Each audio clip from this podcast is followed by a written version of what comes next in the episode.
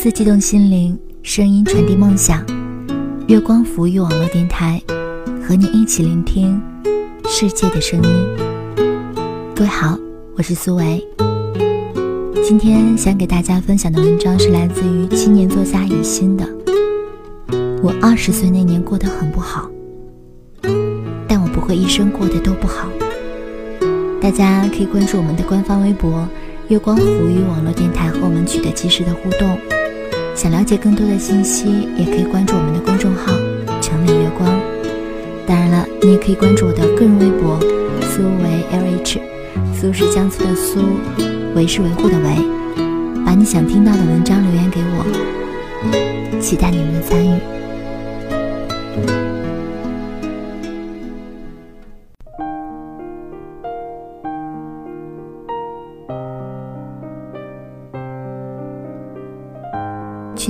冬天，冷空气格外漫长。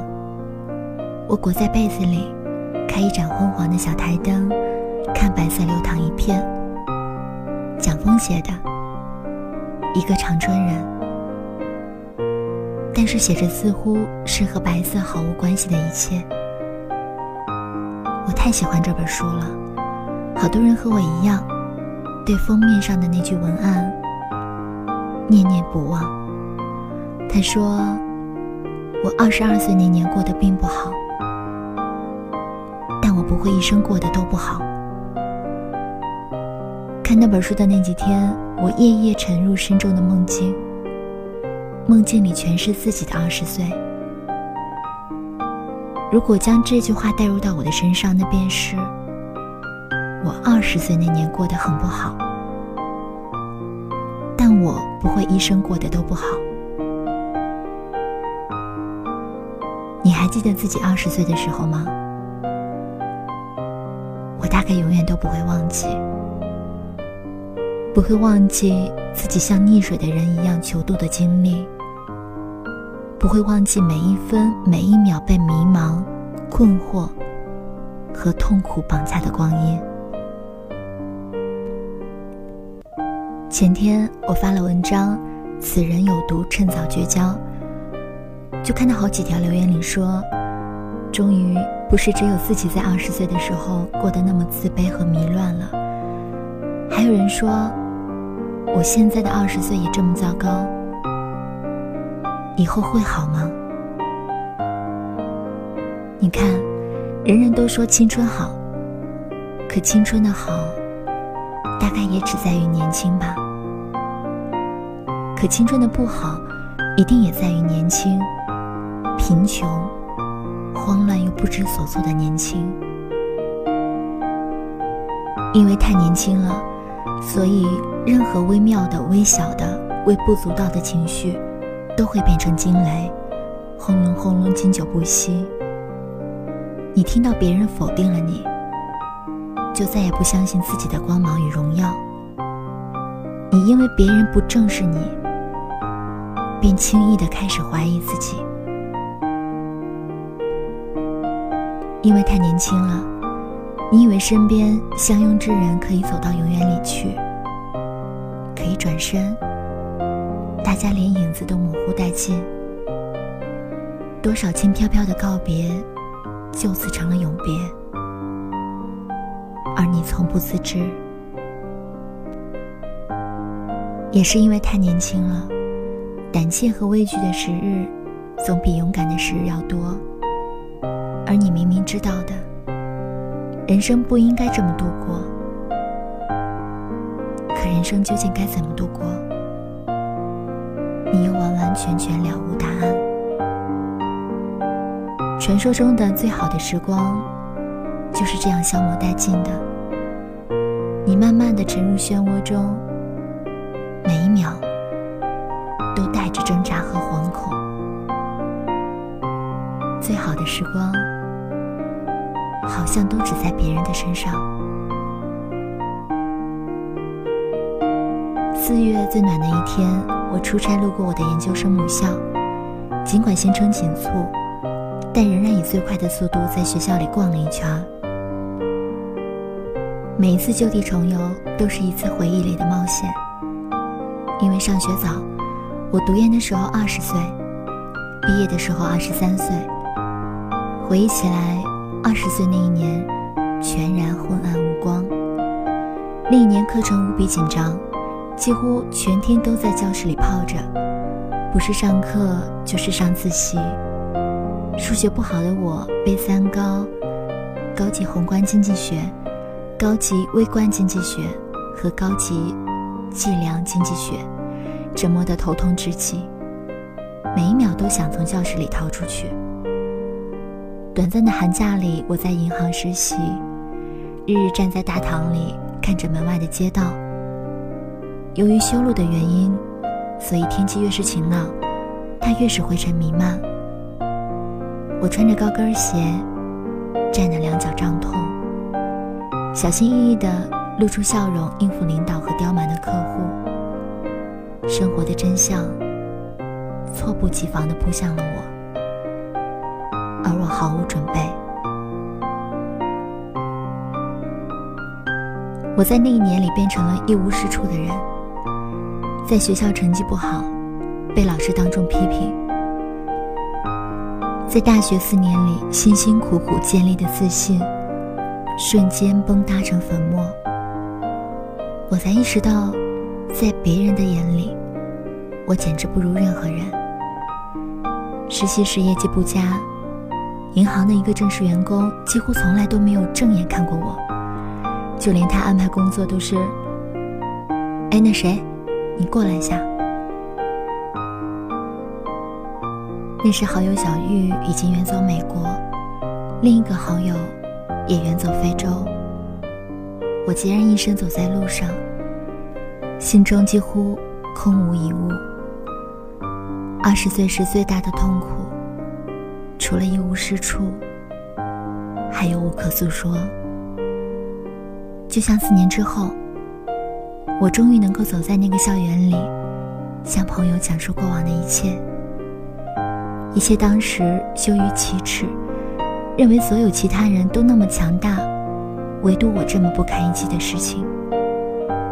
当年在那么漫长又焦灼的一年里，我假装和他们一样强大，就连笑容都尽我所能的保持露出八颗牙齿。你无法向任何人诉说，诉说这毫无来路却迟迟不走的一切痛苦。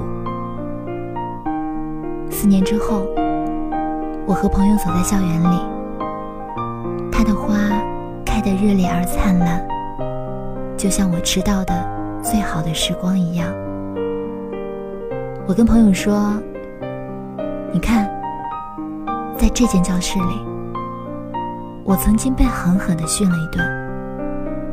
在所有人都走了之后，一个人边收拾东西边强忍着眼泪。”告诉自己哭了就输了，你绝不能哭。我还跟他说：“你看，在这栋楼上，多少次我站在十七楼的窗边，幻想着自己能够像一根羽毛一样飘落。而现在，校园好像变了，又好像没变。而事到如今。”我终于可以承认，我也从来没有爱过他。我也终于可以承认，我从来不感谢那些痛苦的岁月，只感谢那个一路狂奔，终于将痛苦远远甩在身后的自己。我不爱他，但我爱那个在图书馆的二楼窗边，看掉了几百本书的自己，也爱那个在面试前。通宵熬夜准备了几十个即兴演讲题目的自己，我的二十岁很不好，甚至很糟糕。那一年里，我甚至认为自己的一生也许永远都不会好了。但日子还是一天一天的好了起来。我遇见了东野圭吾。在八月的盛夏，一个人坐在窗边看他的书，他给了我多少充实和快乐，让我多年之后指着那扇曾经的熟悉的窗，仍然有很多感慨呼之欲出。我遇见了更多的优秀的导师。苏格拉底曾写过：“教育的目的不是灌输，而是点燃火焰。”而我的导师说：“我们都应该庆幸自己走入了经济学这个学科，因为它从一开始就提示了人类生活的本质。”听课的人都目光灼灼。几年之后，我们仍是挚友，紧拉着手走入社会汹涌的潮水中。我们的情谊因此而更加珍贵，因为那不是少年时的玩伴，而是成年后的战友。但我还是心疼那个曾经哭不出来的自己，让我更加珍惜如今终于风轻云淡的日子。甚至更加珍惜自己对自己的爱。是的，我终于爱上了自己，不再因为别人的否定就坠入自卑的深渊，挣扎着从一件又一件的小事里寻找光源的方向。那天的最后，我重新走入图书馆，看到的是米沃什的诗，一切都像。一场梦境般的隐喻，因为他说：“你因梦想而在这个世上受苦，就像一条河流。因为云和树的倒影，不是云和树而受苦。你爱过，希望过，但没有结果。你追求过，而且几乎抓住，但世界比你更快。”现在，你终于能见到你的幻影了。我收到过无数的来信，来自二十岁上下的年轻人，选错了专业，找错了工作，爱错了人，被人轻视，被人忽略，被人弃绝。要不要远走他乡？要不要回到旧地？要不要和谁谁谁相拥、相恋，或者告别？我知道，对于当下的你，每一个问题都那么困顿，那么庞大。可是，你若能看到我的邮箱里密密麻麻的倾诉，便会知道，日光之下，其实全无心事。我们都在经历的，是大同小异的痛苦。而我只能告诉你，会好的，真的会好起来的。回顾我过去的三四年，如果非要总结一点经验，如果一定要提供一些方法论的东西，那么大概有以下几条吧。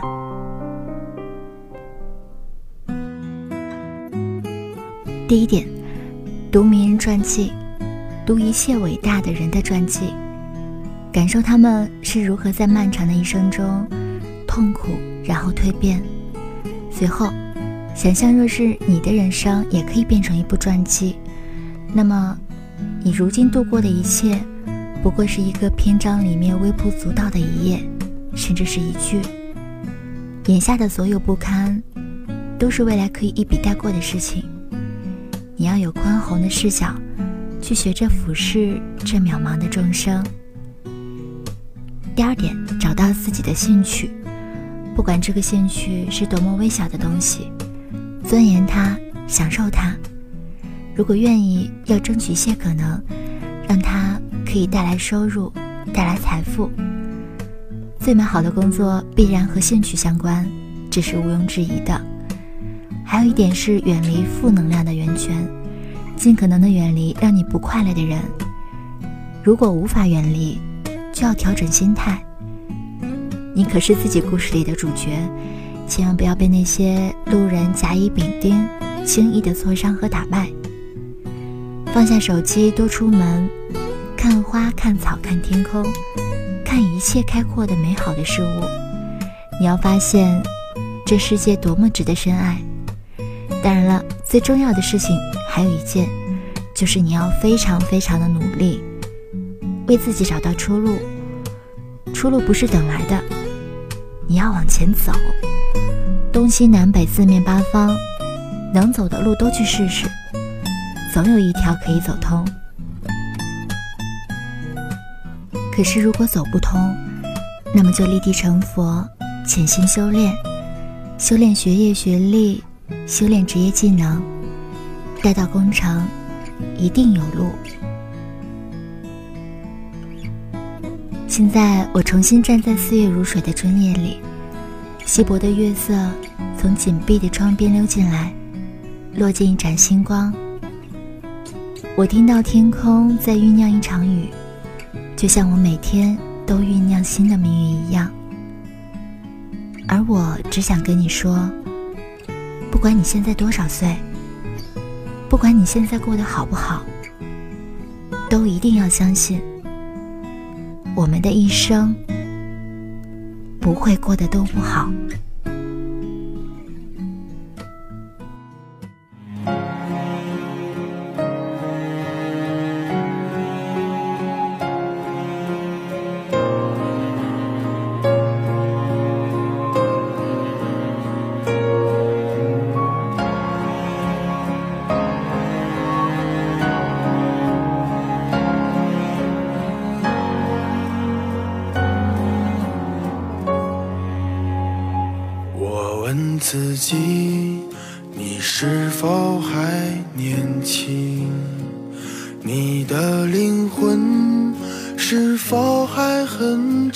纯净？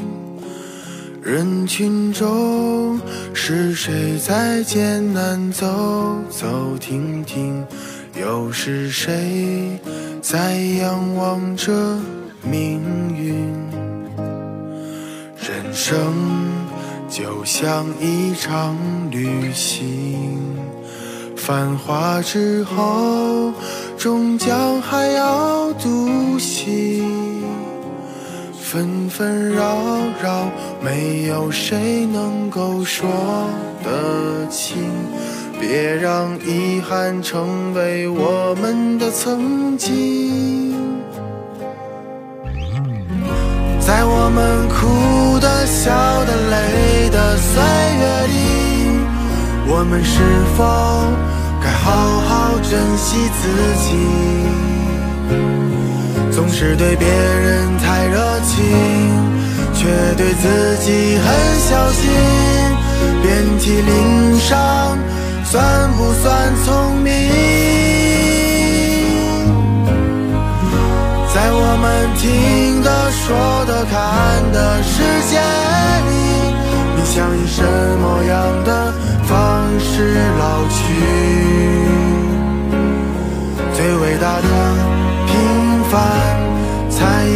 最值得珍惜。我的明天，我依然会重启。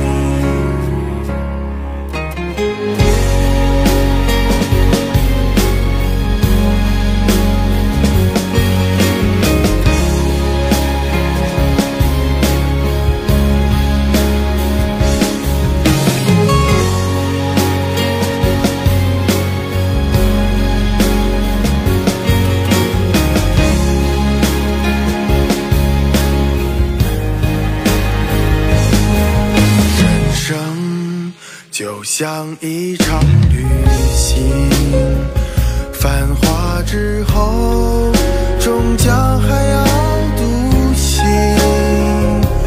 纷纷扰扰，没有谁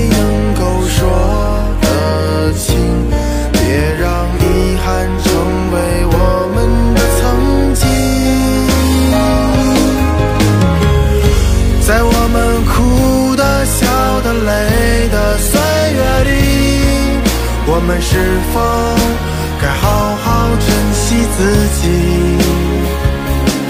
总是对别人太热情，却对自己很小心。遍体鳞伤，算不算聪明？